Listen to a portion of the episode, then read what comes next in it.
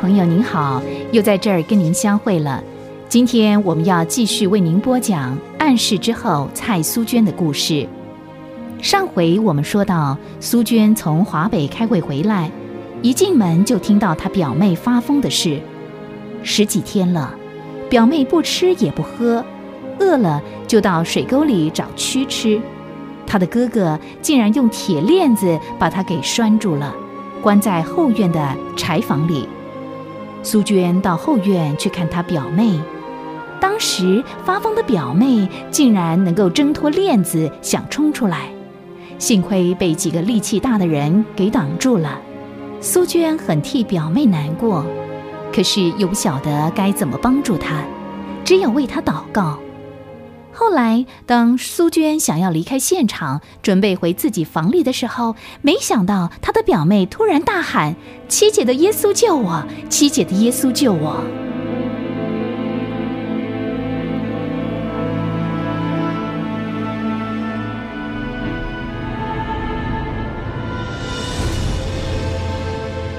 七姐的耶稣救我！七姐的耶稣救我！七姐耶稣救我！走，咱们走，不要理他。爷耶稣救我！哎，苏娟，你不要太靠近了，小心啊，小心啊！姐姐，姐姐，你的耶稣救我！其余的人都定睛在苏娟的身上，只见苏娟默默地走回到原来的地方，并且走进她表妹站的窗口。每个人都屏声静气地注意苏娟的举动。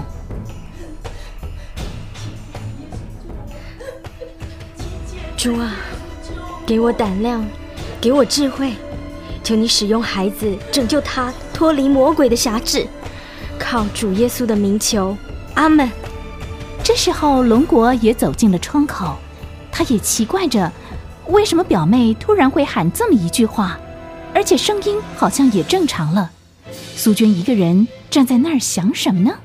七妹，你要干什么？八哥，表妹不是什么神经错乱，是被恶鬼附着的。真的？你说像圣经里记载的那些被鬼附身的人？嗯，你注意观察他，有时候他不是也很正常吗？可是有的时候又疯得那么厉害，可见他自个儿也知道被一种很可怕的势力控制着，只是他挣脱不了。八哥，现在只有求主来救他了。可可是，可是我们该我们该怎么做呢？咱们进去再说吧。进进去，七妹你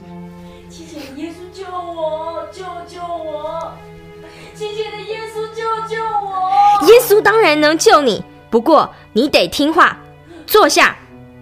说也奇怪，表妹真的整个人很顺服的坐下来了，不过两只眼睛仍然迷乱的注视着窗口。在场的人都鸦雀无声，他们都在想这件事情的发展。苏娟下一步会怎么做呢？大表哥，请你打开锁，让我进去。这，哎，这样好吗？哎，使不得，使不得啊！你这个孩子胆子真大，你想一个人进去啊？这这奶妈不行啊！奶妈，麻烦您去给表妹盛一碗汤来好吗？奶妈，你就去吧，赶紧去盛一碗菜汤来。你放心，没事的。我去，我去盛菜汤。说着，老高就头也不回的往厨房里跑。由于苏娟再三的催促，大表哥拿着钥匙还在那儿犹豫不决，就伸手要了钥匙，把门打开。不行的，你这个孩子，唉，就是不听老人家的话。苏娟不理奶妈，很勇敢的走进去，龙果也在她的后面跟着。七小姐，七小姐，菜汤端来了。好，谢谢，给我。表妹，先喝这碗汤，快喝。他表妹一声不响的喝了，而且喝的一滴也不剩。还要吗？还要喝？好，那请老高再给你端一碗汤来。老高，麻烦你。好，好，我就去。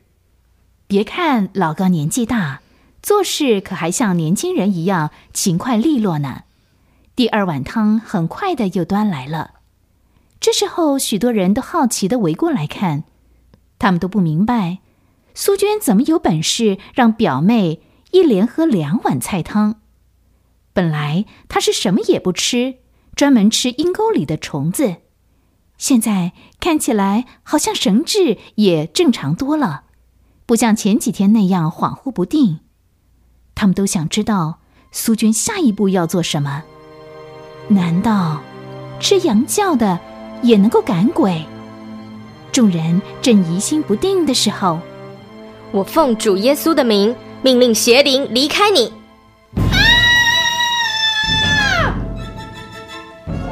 说时迟，那时快，他的表妹大叫一声，接着就扑倒在地。苏娟知道主果然听了她的祷告，可怕的邪魔已经离开那可怜的姑娘。没事儿，她只是昏过去，很快就醒过来了。奶妈，帮忙咱们把表妹扶进去吧。哦，好的，好的。奶妈半信半疑的走过来，于是他们就把她送进她的卧房去。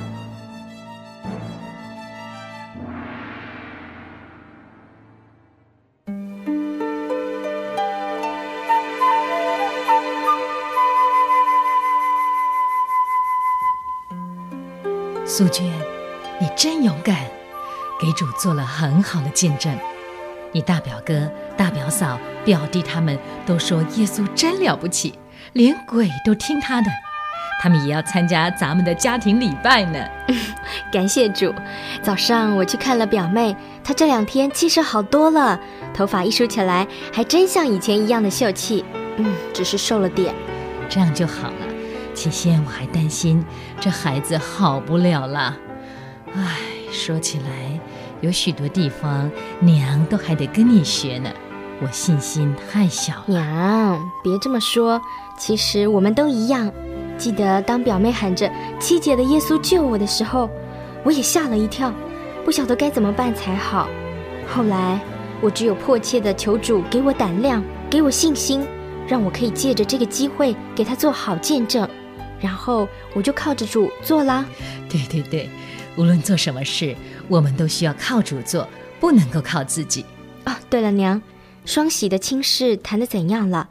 对方的意思是，我正想跟你谈这件事呢。婚期都定了呢，还有什么问题？真感谢主，给双喜预备这么一个好婆家。对方全家都是好基督徒，虽然是种田的，可是每个人都挺有见识，待人也挺和气的。啊，那男孩你见过吗？嗯，见过。我陪干妈到过他们教会一次。那男孩长得高高壮壮的。而且挺老实的，难怪咱们双喜这几天都是眉开眼笑的，好乐呢。是啊，哎，这个孩子啊，跟我们这么多年了，我们不能亏待他。哎呀，不过娘可真有点舍不得她嫁了呢。就是啊，不过娘，您总不能把她留一辈子在身边吧？说到双喜，那你呢？嗯，素娟。娘也不能要你一辈子留在家里啊！你的年纪可也不小了，也该为自己留意留意吧。娘，我不是告诉您吗？神啊，还没给我预备呢。哎呀，我不想这么早就嫁人嘛。早还嫌早？苏娟啊，不早了。你看，你六姐才大你几岁，人家大儿子都已经八岁多了。你呀，哎呀，别叫娘操心啦。